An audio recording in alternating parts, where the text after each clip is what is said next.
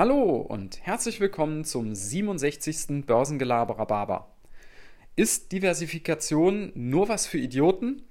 Ja, st steile These, ne? Also die ist auch nicht von mir, sondern äh, die hat ähm, wörtlich Mark Cuban so aufgestellt. Wer den nicht kennt, das ist ein äh, US-Milliardär, äh, der ist äh, unter anderem der Inhaber von den Dallas Mavericks, äh, wo ja Dirk Nowitzki gespielt hat. Daher kennt man den vielleicht. Und äh, der ist in der in den 1990er Jahren ist er zu Reichtum gelangt. Der hat nämlich sein Unternehmen damals verkauft. das war so, ein, so eine Art Internetradio. Da haben die Sportsendungen übertragen also Spiele, NBA und so weiter haben die übertragen. Und das ist von Yahoo damals aufgekauft worden. Das ist das Google der 90er Jahre gewesen für 6 Milliarden. Und da ist, hat er dann richtigen Reibach gemacht. Und witzige Story am Rande. Die, ähm, diese Firma ist wenige Jahre später äh, von, von Yahoo wieder eingedampft worden, weil das alles nichts gewesen ist. ja, also der hat, der Mann hat so gesehen alles richtig gemacht. Ja, zum, zum Höhepunkt der Blase das Ganze erstmal zu Schotter gemacht und, und sich dann zur Ruhe gesetzt. Der hat nämlich danach die, die Mavericks gekauft und seitdem hört man den äh, eigentlich nur noch äh, im Rahmen von Basketball. Ähm, ja, aber wir schweifen ab. Also, der hat eben gesagt, äh, Diversifikation ist nur was für Idioten.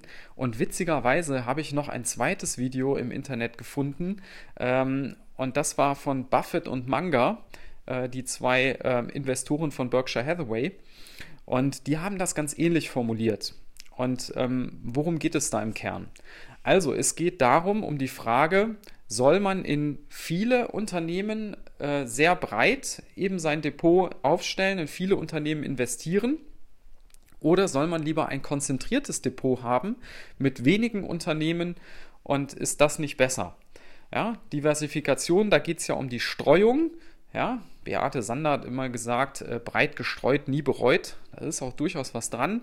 Aber, und das war die These von, von ähm, Buffett, äh, von Manga und letztlich auch von Cuban, wenn ich zu breit streue, dann, wenn sich da mal was äh, von diesen Investments richtig gut entwickelt, hat das ja am Ende auf mein Gesamtdepot äh, kaum eine Auswirkung.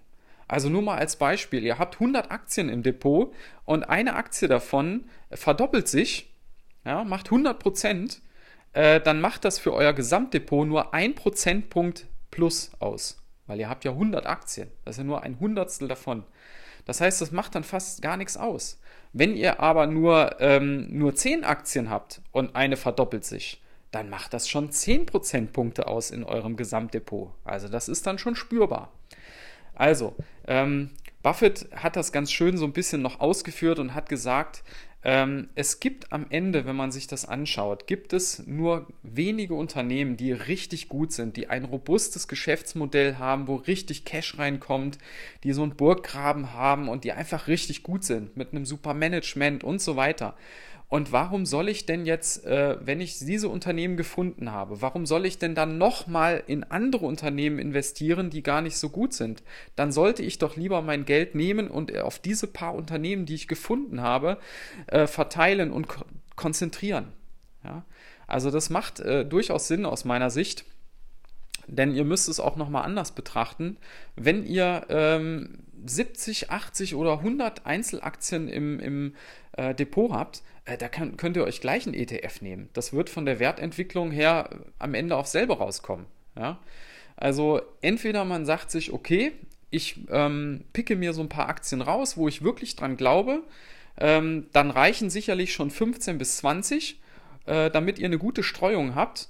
Ähm, und wenn ihr aber sagt, nee, ich will aber mehr, dann nimmt man am besten gleich einen ETF. Also das ist meine Meinung. Und äh, ich habe da ja auch schon mal eine andere Episode zu gemacht, die hieß, ähm, wie viele Aktien braucht man?